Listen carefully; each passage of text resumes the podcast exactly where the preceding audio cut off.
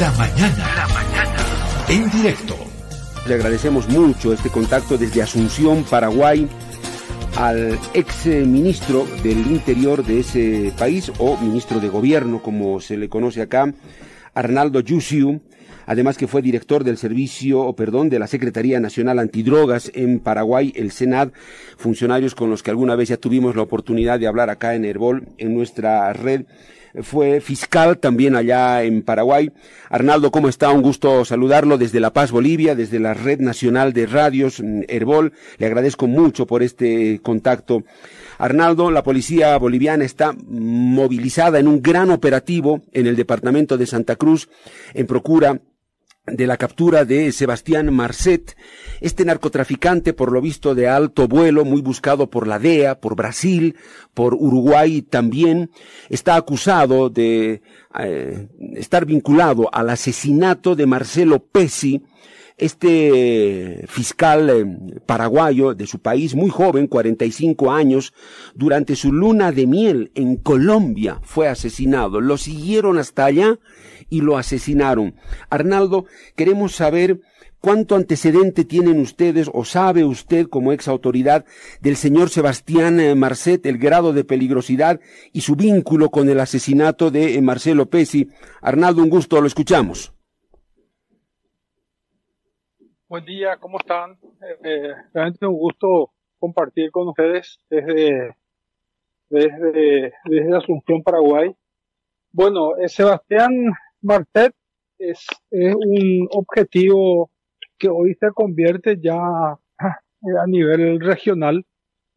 Eh, está siendo buscado por las autoridades de diferentes países. Eh, lo último que se, se supo y hoy nos, nos ayunamos con la, con la información de que, este, bueno, lamentablemente pudo zafar una, de una redada que había hecho la policía boliviana para intentar para, para intentar este una captura en ese momento en ese momento eh, hubiese sido hubiese hubiese sido muy importante hubiese sido muy importante estratégico que eh, eh, este ciudadano sea capturado pues sobre él pesan, pesa una orden de captura internacional en nuestro país.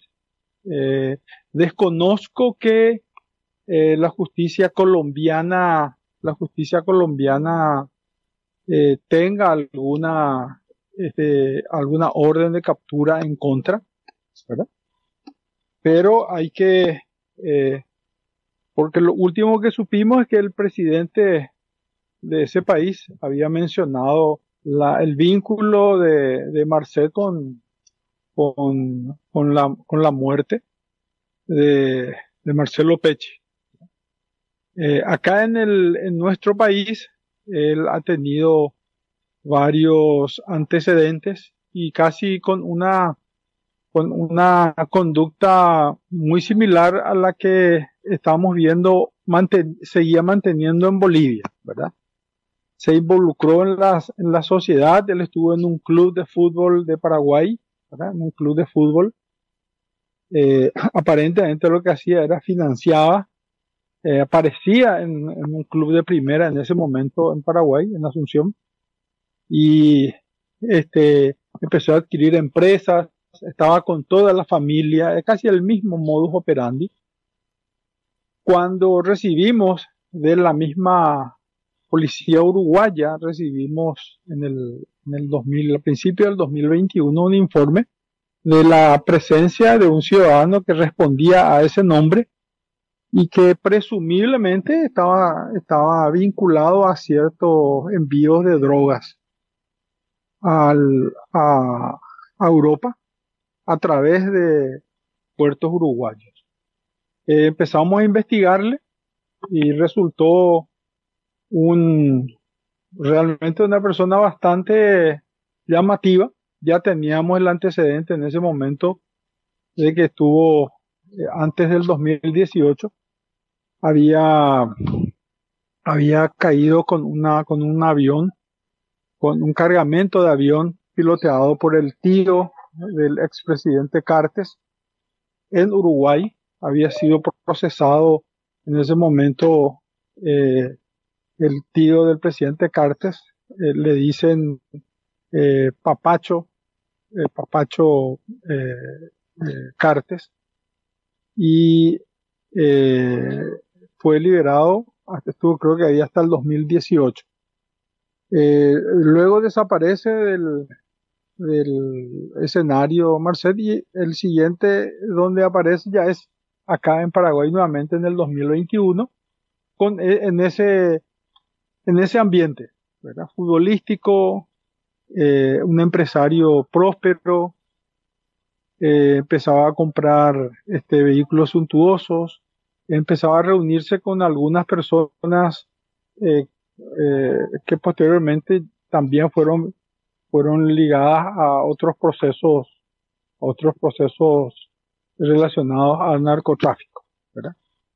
Eh, eh, acá tuvimos una, tuvimos eh, cuando empezó a cerrarse la investigación respecto a él, aparentemente las cabezas de la policía tuvieron conocimiento de eso y se filtró la información y pudo escaparse pudo escaparse eh, eh, y eh, fue detenido en Dubai, en Dubai, con un pasaporte paraguayo de contenido falso. A partir de allí, Marcet este, intentó obtener otro pasaporte, forzó un poquito a, la, a, las, a algunas autoridades acá paraguayas pero consiguió un pasaporte de, su propio país. Eh, generó también un pequeño mini escándalo en Uruguay, ¿verdad? Eh, pero logró, logró, logró tener su libertad allá en, en Dubái, porque el hecho que se le atribuye era casi, casi mínimo, la posesión de un pasaporte falso. Y lo último que supimos fue que había sido, se, se instaló, se instaló en, en Santa Cruz.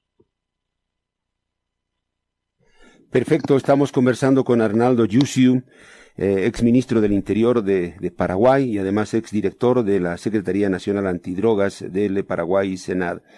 Arnaldo, ¿desde cuándo usted calcula que las autoridades paraguayas por lo menos allá en Paraguay, se sabían que eh, Marcet estaba en Santa Cruz, Bolivia.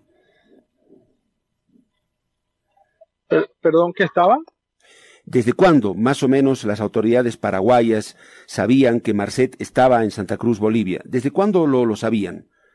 No, no, no, en realidad desconozco, desconozco, creo que eso se manejaba muy sigilosamente eh, con con, con ciertas autoridades, eh, probablemente no, no desconozco que inclusive hayan estado sabiendo de la presencia de él en, en, Santa Cruz.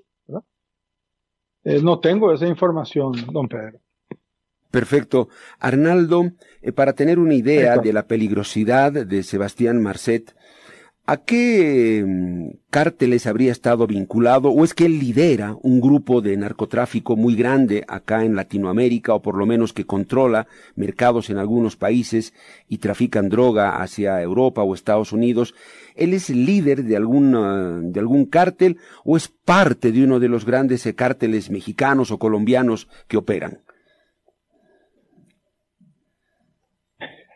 Bueno, la, la la información inicial era de que él estaba, eh, que él estaba comandando, él estaba liderando eh, una propia organización, una estructura eh, propia. sin embargo, también surgieron otras versiones en que en realidad él recibía financiamiento de otras organizaciones, pero el que ponía el rostro el que ponía el rostro era definitivamente él. Era, era, definitivamente él. Pero, sobre eso, sobre eso era, era eh, sobre eso eh, son meras especulaciones. Eh, en definitiva, en definitiva, el que aparece como el líder de esa organización que, que se instaló, que se inició en Uruguay, se instaló luego acá en, en zona de la triple frontera paraguaya. luego, luego, y armó una red importante de, de, estructura para, para, no solamente para traficar, sino que para lavar ese dinero mal habido, fue Sebastián Marcel, eh, indudablemente. Y de allí es donde se especula, eh, no sé si con el que hablo es con Héctor o con Pedro. Eh, le habla Pedro, Pedro Saúl Gemio. Pedro, Pedro, Pedro. Eh, don, Pedro, ah, de ahí es donde se va especulando de que cuando empieza este, Pechi a investigar la organización de Marcet, es donde aparentemente lo va, lo, lo va vinculando ya con elementos más sólidos y evidentemente este, se, se, va convirtiendo también en un objetivo, un objetivo para esa organización. No es común, no es común, don Pedro, que en Paraguay se dé, se dé este tipo de atentados o, o golpes contra la, contra la, contra autoridades públicas. Bien. Eh, por, lo general, por lo general, las autoridades están siendo, están siempre, por lo menos aquellas que tienen casos sensibles, tienen eh, cierta custodia, ¿verdad? Pero en el caso de, en el caso de Marcelo, creo que eh, se aprovechó justamente el momento exacto en que él se estaba él se estaba, él se estaba, este, eh, estaba aprovechando de un momento de relax, era con su, con su nueva familia y, bueno, eh, un hotel en donde eh, los, los mecanismos de seguridad están relajados, más que hay controles internos. bueno, y ocurrió lo que ya todos sabemos. Arnaldo, eh, usted nos decía que se sabe eh, extraoficialmente que Marcete lidera una organización de narcotráfico propia, que él sería el cabecilla y el líder de esta organización que luego estableció una red en Uruguay, en Paraguay y otros eh, países.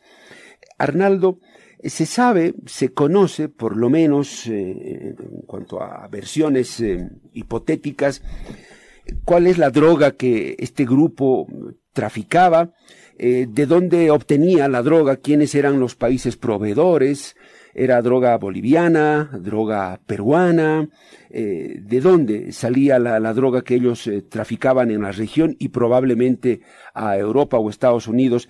Este dato, por lo menos extraoficialmente, ¿se lo conoce, Arnaldo? Sí, sí, por supuesto.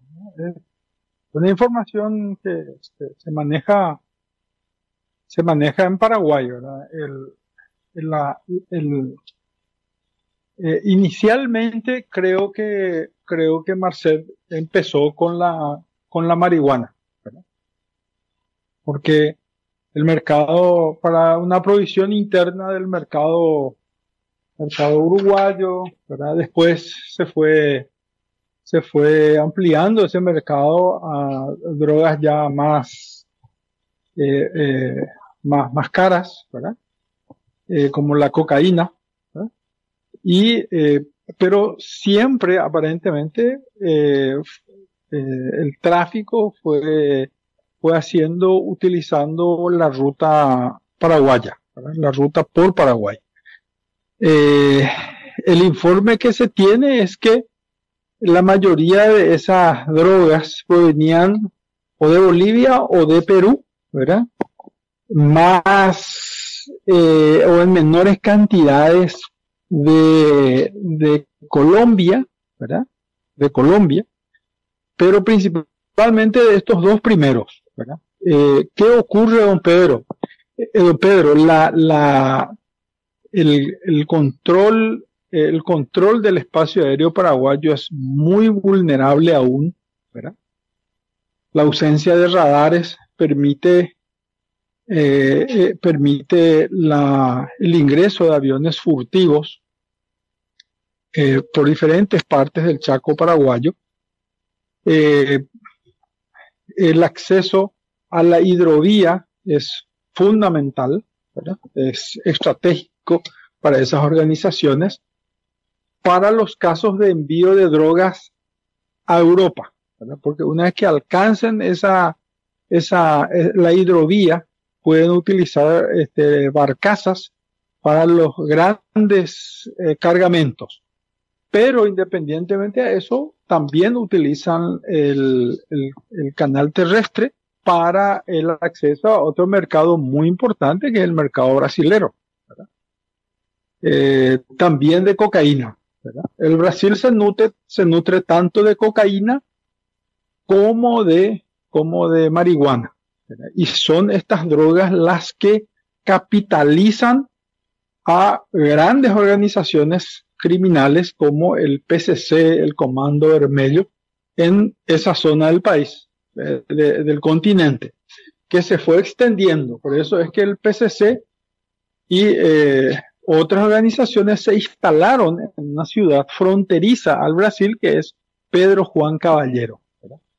Marcet eh, estratégicamente se instaló ¿verdad? en una en otra ciudad fronteriza que es Ciudad del Este, ¿verdad? en la triple frontera. Eh, de ahí él podía ir manejando todos sus negocios eh, en forma casi, casi segura. ¿verdad? Lo que no contó es que, es que justamente íbamos a estar detrás en ese lugar, eh, así muy sigilosamente. ¿verdad? Mm. Eh, entre, entre paréntesis te comento, don Pedro, an, a, no recuerdo muy bien si antes o después del, del crimen de Marcelo Pecci, el jefe de la, del, del, del comando tripartito. ¿verdad? El comando tripartito es, es, una unidad que fue creada eh, eh, para eh, y está integrada por, agentes de inteligencia de los tres países, de Argentina, Brasil y Paraguay. El jefe del lado paraguayo del comando tripartito también sufrió un atentado. Lo que no recuerdo muy bien, don Pedro, es si fue si fue antes o después del caso Pechi. Pero también recibió un, un atentado eh, eh, eh, en, en, Alto Paraná, en zonas de Ciudad del Este. Ar Arnaldo, Arnaldo es una, una consulta. Se le... Arnaldo, una consulta. ¿Por qué en este grupo tripartito, Argentina, Uruguay y Paraguay, no está Bolivia? teniendo en cuenta que Bolivia siempre está en el, en el ojo, en el radar del tema de la, la, la, producción de droga o el tráfico de droga. ¿Por qué no está ahí Bolivia? Y bueno, lo, lo que ocurre es que es el, el comando tripartito es por la triple frontera. Es por la triple frontera, por las ciudades que están allí en Ciudad del Este, Foz de Iguazú y, y, la ciudad de Iguazú. Cuando estábamos en Senat, don Pedro, nuestra misión era tener un comando bipartito, ¿verdad? Con Bolivia. Eh, este, lamentablemente se dio allí un, un, un, drama de cambios de gobierno y como que se cortó la, se cortó la, la, comunicación. Y bueno, ya después desconozco si es que aquello no, no avanzó, ¿verdad? pero en nuestros planes iniciales estaba la de, de ir instalando en zonas, eh, en zona, en zona este, compartida con Bolivia de un comando bipartito. perfecto. Eh, pero que, Arnaldo, una, un detalle. Eh, usted decía que es muy probable que la droga que, mm, con la que trafica Sebastián Marcet principalmente proviene, yo, usted diría en este orden, Bolivia, Perú y Colombia. Lo pondríamos en ese orden, Bolivia, Perú y Colombia.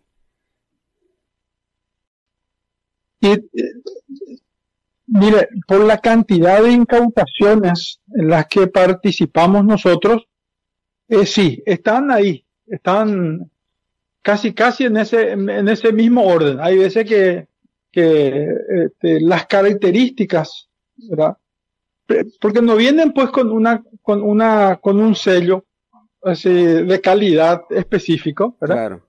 Pero sí por las organizaciones se, se, identifica muchas veces por la, por la matrícula de las aeronaves que traen, por los pilotos que muchas veces traen las aeronaves, en fin, por, por la hoja de ruta de esas aeronaves, por el lugar en donde, en donde él levantó vuelo, o sea, todas esas, todos esos elementos, esos indicios nos mm. llevaban a apuntar de que el origen era, era ese, era trasandino. Eh, Arnaldo, usted sabrá que acá en Bolivia tenemos un gran debate sobre el tema del narcotráfico y le preocupa mucho a la sociedad boliviana, eh, Arnaldo, uno, saber si hay cárteles ya instalados en Bolivia que estén operando o no.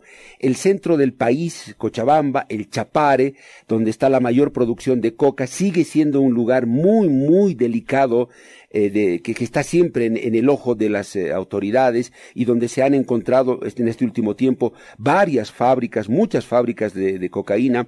Arnaldo, eh, ¿usted diría que, en lo, y apelo a su experiencia en el Senado y en el Ministerio de Gobierno, usted diría que en el caso de Bolivia, porque llega, Bolivia provee droga, eso creo que ya es indiscutible, pero se ha extendido, habría la sospecha de que se ha intensificado la producción o circulación de droga desde Bolivia.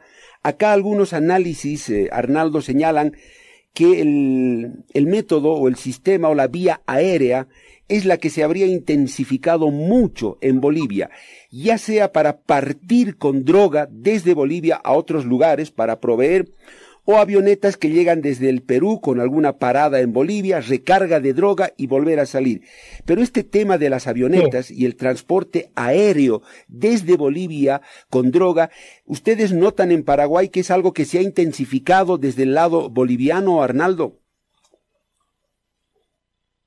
Bueno, la información capaz de manejar, ¿verdad? Pero eso, eso inclusive te pueden ir confirmando las autoridades eh, eh, que hoy están en la cabeza de, de, la Senat o el Ministerio del Interior, de información que se maneja es que la producción de droga se quintuplicó durante y después de la pandemia. Y eso, eso generó así un aluvión de envíos de, de, eh, de droga en toda la región. Y no estoy hablando solamente eh, de, de informes de Paraguay o de Brasil, sino que de en toda la región. En toda la región. Entonces, eso hace de que, imagínate, eh, otro objetivo, y eso permanentemente, cada vez que nosotros hablamos con los medios de comunicación y con las autoridades, hablamos, cada vez que hablamos, eh, tratamos de concienciar a las este, autoridades eh, presentes y futuras, tanto de Paraguay como de la región, de lo que, de la importancia que tiene la, la ruta bioceánica. La ruta bioceánica que está cruzando nuestro país, el Chaco paraguayo, tiene, tiene inicio en el Brasil, pasa por el Chaco paraguayo, creo que bordea una parte de Bolivia, ingresa por eh, territorio argentino y termina en puertos chilenos.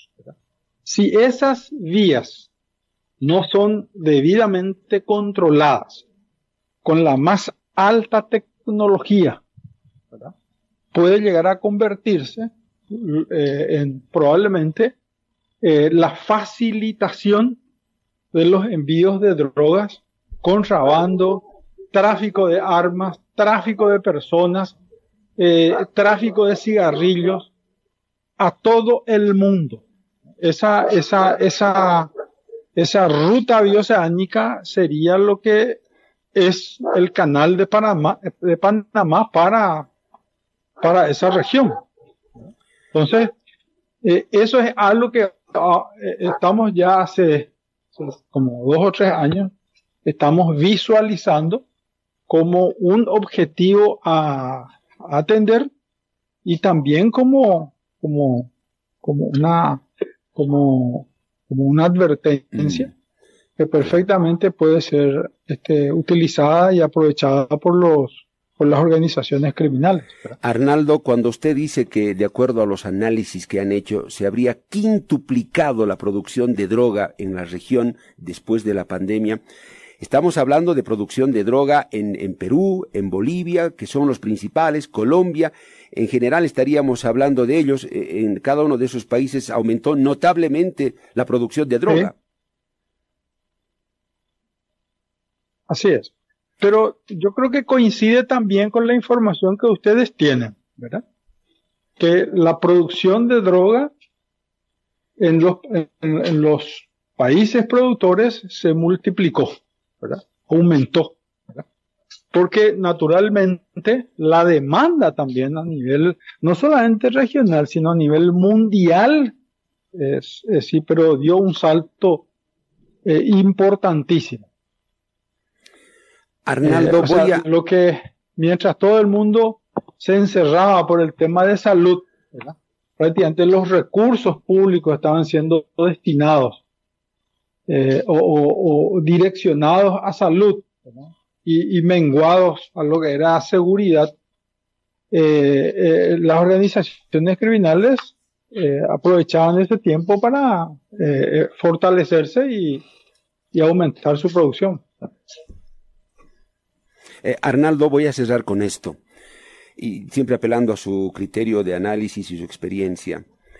Si Sebastián Marcet escogió Bolivia para asentarse y vivir, porque está claro que él decidió vivir acá, se llevó a la familia y todo, fue porque acá estaba una fuente de provisión de materia prima para su negocio y él probablemente quería controlar muchas cosas desde acá, o simplemente fue porque encontró una, una región geográficamente eh, estratégica o es que logró burlar los controles de inteligencia para su entrada y asentarse acá en Bolivia? ¿Por dónde ah, estarán las razones por las que Marcet decide instalarse en Bolivia, Arnaldo? Bueno, yo creo que encontró en Bolivia probablemente una serie de elementos que le fue le, le, le, le permitió afincarse allí, ¿verdad? Eh, él ya tenía, él ya, él no podía irse al Brasil porque estaba siendo, estaba siendo afanosamente buscado allí. En el Uruguay, obviamente, tampoco podía estar en Paraguay porque acá tenía una orden de captura. Eh, en la Argentina, eh, tengo entendido que también había algo parecido. Entonces, Bolivia era probablemente uno de los pocos países en donde aún él estaba estaba haciendo, aparecía como desapercibido. Eh, y, bueno, y aparte de eso, eh, eh, hay un elemento, un elemento adicional que, era probablemente con el que iban a, él podía contactar directamente con, con las organizaciones locales, en persona. Claro. Antes lo podía hacer desde lejos pero estando allí podía, podía manejar la situación este, eh, personalmente. Eh, pero esto no debe extrañar, por eso que siempre la utilización de una identidad falsa. Acuérdate que él utilizó una identidad paraguaya falsa también, mm. cuando cayó preso en Dubái. Arnaldo, Arnaldo, a propósito de lo que usted eh, dice, permítame esto más que ya sí es de cierre. En lo personal, ¿usted cree que los grandes cárteles operan ya también en Bolivia, operan en Paraguay, no sé si en Uruguay, en Perú, bueno, habrá que ver Colombia ni que se diga, pero en Bolivia usted cree que ya han puesto conexiones o si no operadores o ya han instalado ciertas bases de operación. Eh, lo que ustedes han investigado hasta acá, ¿qué les dice Arnaldo? Bueno, en el 2020 yo había ido a Uruguay a advertirle a las autoridades de, ese entonces sobre la presencia del PCC en, en ese país. ¿verdad? como un puerto de salida. No, no me creyeron mucho, no me dieron mucha pelota, como decimos acá en Paraguay, no sé cómo, no sé si se entiende el término en, en, Bolivia. Sí, sí, sí, se lo entiende perfectamente. Bueno, eh, yo creo que sí en Bolivia ya no están, ¿verdad? Eh, eh, van a estar muy pronto. Muy pronto creo yo que esto que ocurrió con Marcet tiene que ser el, elemento indicador de que eh, debemos trabajar juntos, que las autoridades que pelean contra el crimen organizado deben, deben trabajar juntos. Eh, Arnaldo, Arnaldo, perdón, perdón, Arnaldo, Arnaldo, ¿por qué, usted, ¿por qué usted dice que el PCC va a estar muy pronto en Bolivia? ¿Qué le hace pensar que el PCC estaría pronto en Bolivia? No, no, no digo, no digo que va a estar el PCC, organizaciones criminales, porque ah, el PCC es, eh, tiene como característica, primero, eh, eh, trabajar, trabajar en cooperación con otras organizaciones locales. Luego, lo que hace es, toma esa organización y se apropia, ¿verdad? si yo te diría, yo te diría eh, consultar con las autoridades eh, bolivianas, ¿verdad? Que manejan la, la administración penitenciaria. Si hay miembros del PCC detenidos en las cárceles bolivianas, en esa zona, entonces es casi seguro que ya esté preso. Estén presentes. Si es que no, están a tiempo, están a tiempo de, de, evitar. Pero si es que están ya detenidos acá, en Paraguay, eh, en perdón, en Bolivia, están detenidos ya, ya en Bolivia, eh, tienen que llamarles ya la atención y enfrentar la situación de otra forma. Bien. Eh, no sé si me, sí, sí, no sé si me explico. Sí, sí, Arnaldo, está clarísimo. O sea, tenemos que encender las alarmas en Bolivia, porque si no lo hacemos, pronto podríamos vernos rebasados o con organizaciones criminales bien instaladas, como usted decía, no necesariamente el PCC, pero otros grupos. Perdón, don Pedro, perdón, don Pedro. El boliviano es como el paraguayo, don Pedro. Es, es muy, es, eh, tiene una conducta, yo, yo he ido varias veces y es una, eh, tiene una, es una conducta muy jovial, ¿verdad? O sea, es, es, es, muy incrédulo, ¿verdad? Y, y, le trata muy bien hacia la gente. Eh, y, y, hoy en día yo creo que no, no, tenemos que perder eso, pero tenemos que ser un poco más eh, instintivos, a empezar a los órganos de seguridad tienen que empezar a trabajar primero sobre la seguridad como prioridad. ¿Quiénes están entrando en nuestros países? ¿Quiénes son? Empezar a sacar de las huellas dactilares y empezar a compartir ese tipo de información con las policías de, de la región, porque nos damos cuenta, nos damos cuenta, don Pedro, que el impacto, el impacto del crimen organizado, ya hoy no, no, no, no, no vemos como en el, eh, no, vemos en el futuro alguna, la posibilidad tan siquiera de un enfrentamiento bélico. Esa no, no, no está eso en la, en el radar. El próximo, la próxima lucha a nivel eh, eh, continental o regional va a ser contra el crimen organizado. Y para eso las autoridades deben estar organizadas. Y se está dando al revés. El crimen organizado está cada vez más organizado e instalado en diferentes lugares.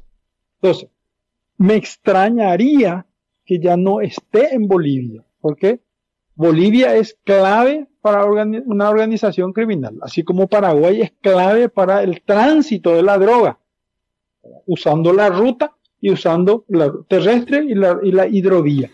Uruguay es clave para eh, la salida, así como Brasil es clave para la salida a través de sus puertos. La mayoría de las drogas que cayeron en Europa, que salieron de Sudamérica, salieron de puertos uruguayos y brasileños.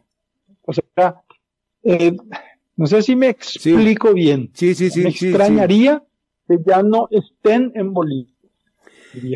Sí, sí, Arnaldo. Eh, porque eh, por la jovialidad misma, casi se instalaron en, en Paraguay, ¿verdad?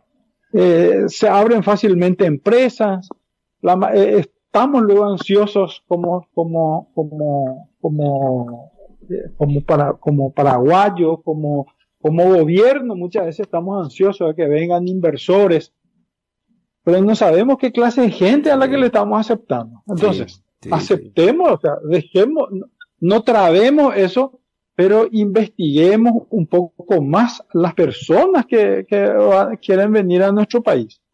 Compartamos información, esa es la clave. Si nosotros hubiésemos eso hecho, don Pedro, mi lucha fue compartir la información entre migraciones Paraguay y migraciones Brasil, porque la mayoría de los delincuentes eh, de la delincuencia organizada tiene nacionalidad brasilera en nuestro país, un porcentaje altísimo. Entonces le decíamos a los brasileros, vamos a compartir sus huellas dactilares, porque acá viene en Paraguay, viene con un documento brasilero falso. Y te dice, yo soy Joao Pereira, con un documento falso. ¿Y qué hace el Paraguay? le registra su ingreso a Paraguay como Joao Pereira. Bueno, eh, yo creo que lo que usted propone es algo muy, muy necesario. Y esperemos que las autoridades bolivianas sí le den bola y le den pelota a esta situación. Arnaldo, le agradezco mucho por este tiempo. Va a ser grato para mí volver a conversar con usted en la medida que se desarrolle y esperemos que logren la captura de Sebastián Marcet y volveremos a consultarle porque la experiencia que usted tiene en los cargos que ha ocupado nos puede ayudar mucho. Arnaldo, le mando un abrazo desde La Paz, Bolivia. Ha sido un gusto y valoro el tiempo que nos ha dado. Dale pues, igualmente, un gusto y saludos, saludos para El exministro del Interior de Paraguay, Arnaldo Yusu.